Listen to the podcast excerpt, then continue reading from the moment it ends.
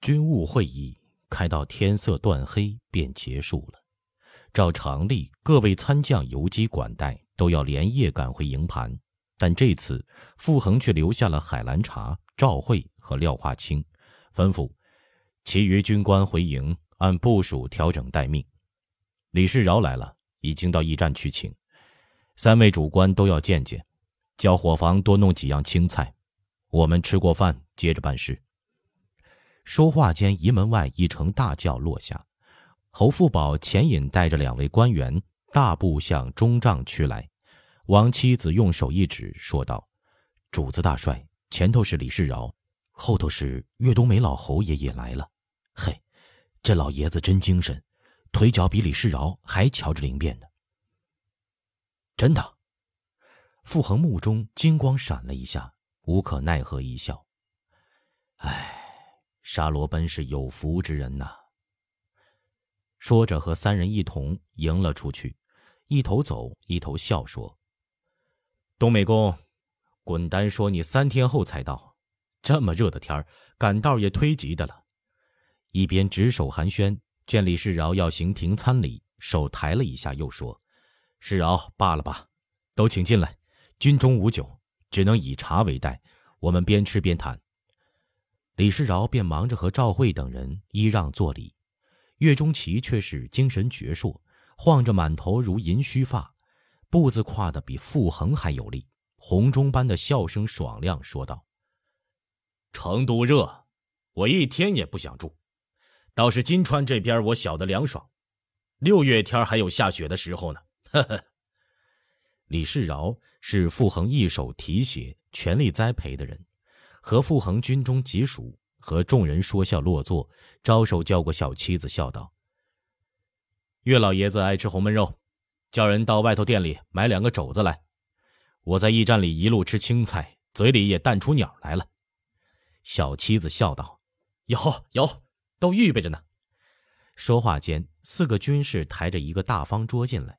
桌上摆着四个二号盆子，都盛的菜。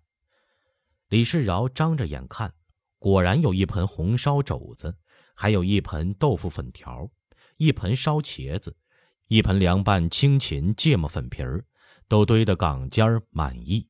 因没有酒，桌子安好，军士们便给他们盛米饭、摆馒头。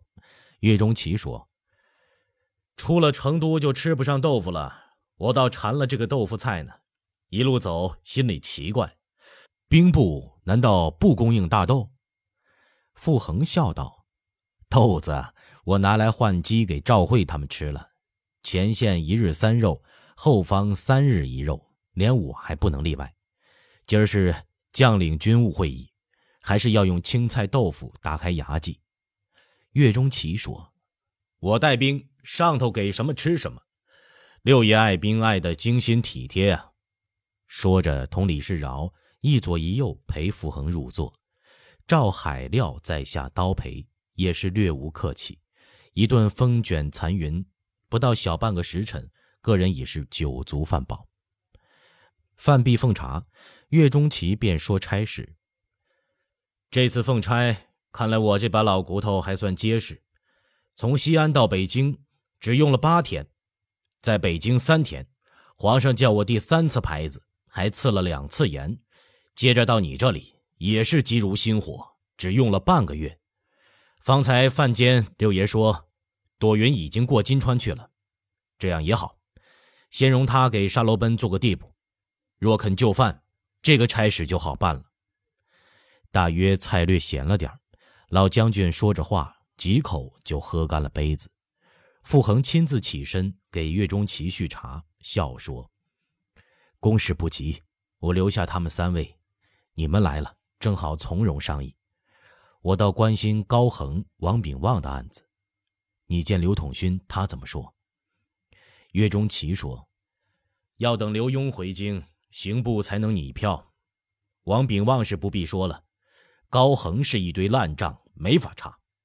户部把崇文门、宣武门关税差事交割了和珅，里里外外赈灾的。”修园子的忙成一团，颜青身子又弱，就忙阿贵和纪云两个人，也顾不上说闲话，就到和亲王府看了看。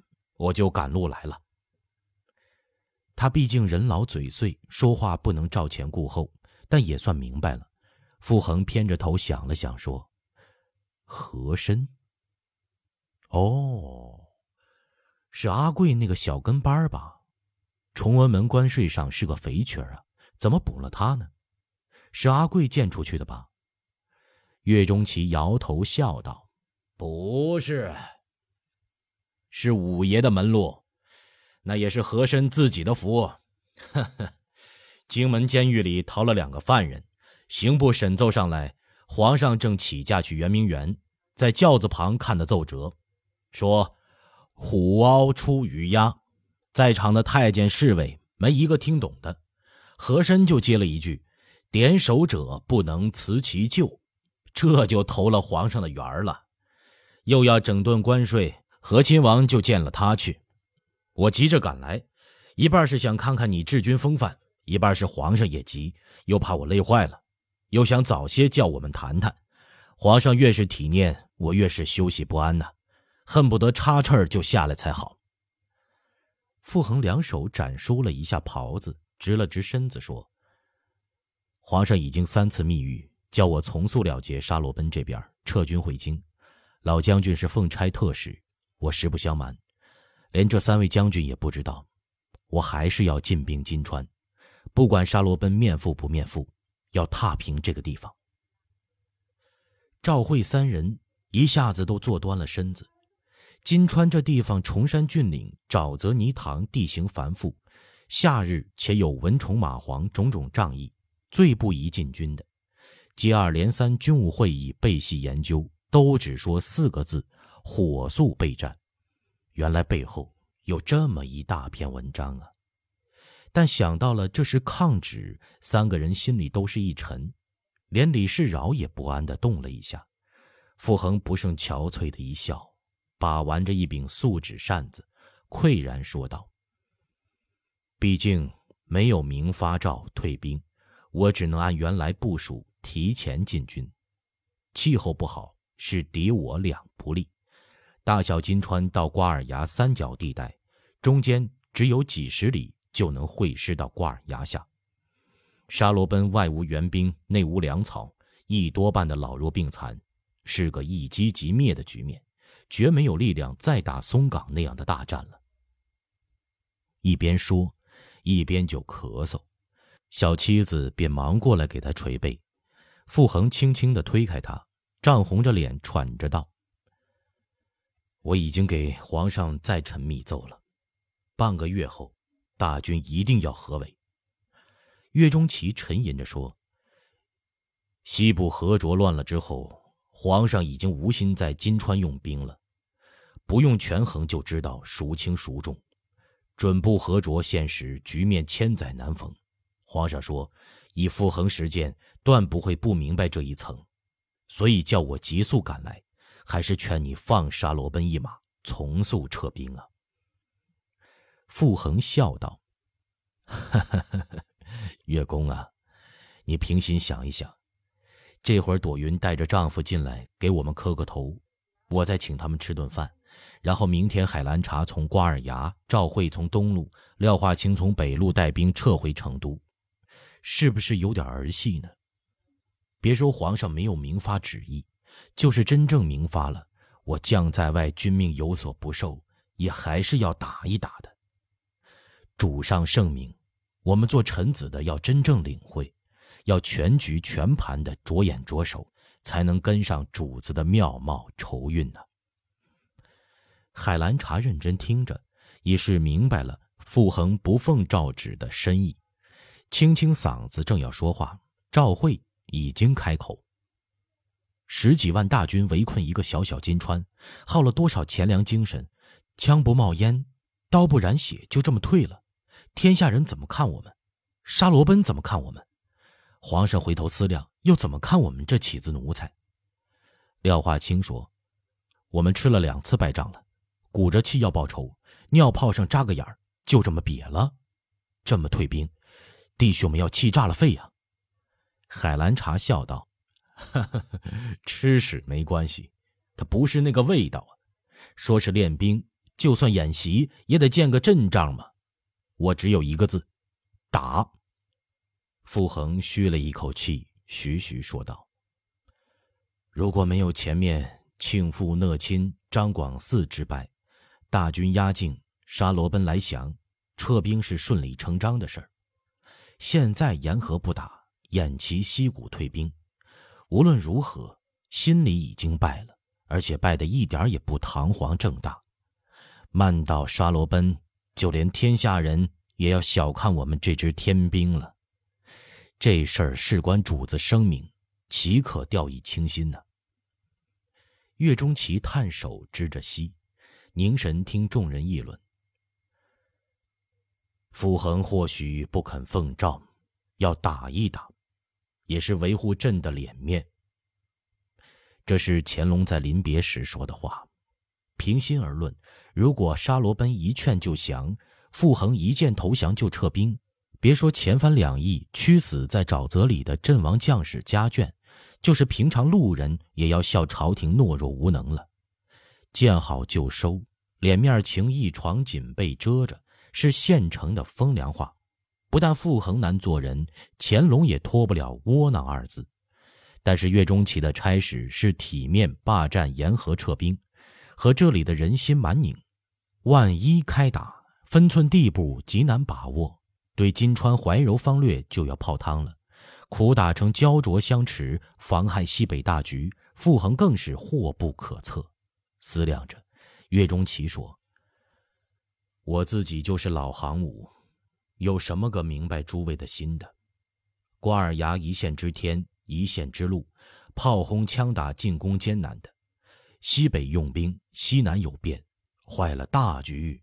六爷，你担待不起呀。”傅恒皱眉说道：“我已经四夜无眠了，想的就是分寸二字。不打，沙罗奔根本不会服我天朝，要留下祸胎。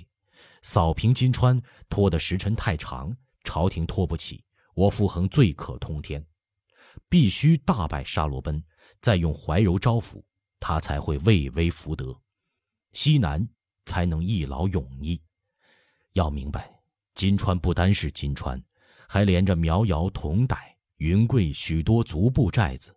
我为宰相，不能只为自己着想，不能从小局面去计较，不能只想着眼前利弊。我知道一开火，岳老君们的差事更难办了。本来这就是个难办的事儿，难办的人，难办的地方啊。我们集思广益，不要畏难，想个万全之策。来。请看木图。世饶从南边过来，可以将川南、贵州的情势就地图解说给我们听听。李世饶心生封疆大吏，正在立功建树兴头上，一门心思是听傅恒调度，打个大胜仗。听傅恒这席话，不但虑及西北，也想到西南长治久安，既要不奉诏打一仗，又要打得恰到好处；既想到目前，又顾虑到长远。个人声名利弊竟是在所不计，无论哪一层想，自己万万没有这份心胸谋略也没有这份德行。看看傅恒灰苍苍的头发和卷籍强自振作的眼神，心里一酸一热。走到木图前，取过竹鞭，指着说：“请看，这里是瓜尔牙。傅恒大营日夜密议，进击金川。”金川的沙罗奔也在召集部署，商计拒敌之策。他们聚在那座破败了的喇嘛庙里，因为金川的六月蚊虫太多，没有燃点篝火，只在地下阴燃几把艾蒿。就黑地里听朵云述说了夜见乾隆和返回金川的经过情形，几个人都在沉思默想，爱绳殷红的交手时明时灭，映着他们石头一样的身影。和冷峻的面孔，大家都在等沙罗奔拿出决策。暗地里看不清沙罗奔什么神情，他的声音显得沉重浑苍。为了金川全族人的存亡，我可以到傅恒大营去接受屈辱。前前后后打了七年了，总得有个结果。我要尊严。乾隆是大汗，他更要脸面。一味僵持下去，所有的金川人都要因为我的尊严而流血、埋骨。我在想，我原来就是伯格达汗法统下的一个部落首领，并没有反叛朝廷的心。两次大战，也是为保卫我的家乡和父老。和乾隆是不能无休止的打下去的。西北出现乱局，乾隆不能两顾。这是我们能用最小的牺牲换取最大利益的不在良机啊！朵云抱着熟睡的孩子坐在柱子旁边，他的声音柔细清约。顾札说的对，我们的人都在挨饿，即使不打，这样封锁下去，我们也不能整年累月的支撑下去。我不认为我的顾札到傅恒大营投诚是卑鄙的，反而我为有这样的丈夫自豪。他自己觉得两行清泪已经淌在了脸颊上，顿了一下，接着说：“傅恒的夫人告诉我，成全乾隆的意志和体面，就是成全遍天下的人。他还说，能屈能伸才是大丈夫。和皇帝相处最要紧的是礼，而不是礼。”仿佛在抑制自己极为复杂的感情，他又停住了，调匀了呼吸，又说：“但是我担心。”傅恒没有这个诚意，他想激怒我们和他作战，然后像战俘一样押解我们到北京听受处分。他给我们半个月的期限，半个月我们甚至不能说服我们的部下。叶丹卡一直阴沉着脸坐在石墩上听。他是沙罗奔哥哥色勒奔指定驻守大金川的大头人，和川南苗瑶头人交往过从最多。沙罗奔兄弟在青海旗斗相间，地夺兄嫂归来，费了老大的事才宠住了他这头野马。一半是因为沙罗奔孔武有力，人多势众；一半是因为他一直暗恋朵云，加上大军压境，强敌在外，才勉强协力作战。现在金川能打仗的兵士不过一万两千，他的军士就占了七千。沿河的事成，他永远只能是沙罗奔的一个部将。若是打起来，许多事情就说不定。即使败了，他还可以带人由川南逃往贵州，在苗区再扎营盘。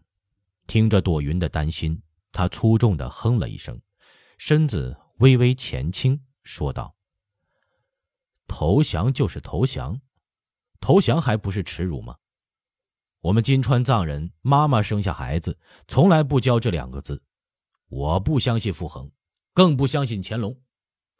打，打出一条血路，我们到贵州暂时安居休整，然后到西藏去。仁措活佛和老桑措并肩坐在叶丹卡身边，听他说的杀气腾腾，不安的动了一下。仁措低声的说：“我曾派人到川南查看过，傅恒已经有准备了，这比西边突围去青海更困难凶险。”老桑措说：“我们还是听顾札安排吧。”沙罗奔突然一笑：“呵呵，你们见过狗没有？守门的狗对着人张牙舞爪，主人即使喝止它，它还是要吠叫撕咬一下的，因为它要对主人表示，它对门户的责任心比主人要求的还要忠诚。”皇帝说：“不打了。”元帅将军立即照办，他们就要担心皇帝怀疑他们的勇气。傅恒是一定要打一打的，他要向天下臣民和皇上有所交代。打赢了，他说要怎么办就怎么办。我们也要打一打，因为我们也要向金川人民有个交代。只有打赢了这一仗，我们才有真正的讲和条件。他站起身来踱步。失重的牛皮靴在石板地上被踩得吱吱作响，悠然的话语中带着感慨。所以，叶丹卡，你的话有一定道理，一定是要打一打的。不过我们不能向南突围，我们和苗家、姚家过去有来往、有情谊，但这次是逃离本土，不是去做客，是要在人家的寨子边抢占一块地盘。想想看吧。突围要死多少人？途中要死多少人？我们打败张广嗣庆父，从西路逃青海入西藏是很容易的。我们没有那样做，就是为了金川是我们世代生息的热土。和傅恒作战，只是教训他一下，让他知道我们不是好惹的，然后设法言和。只要做到适可而止，我们抓住了这千载良机，可以为金川争取永久的和平和安宁。叶丹卡，我想定了，我不能计较自己的生命和安全了。到时候我去傅恒大营，一旦他不守信义，加害于我，金川的数万百姓，就交给你了。打也好，走也好，投降也好，由你言章。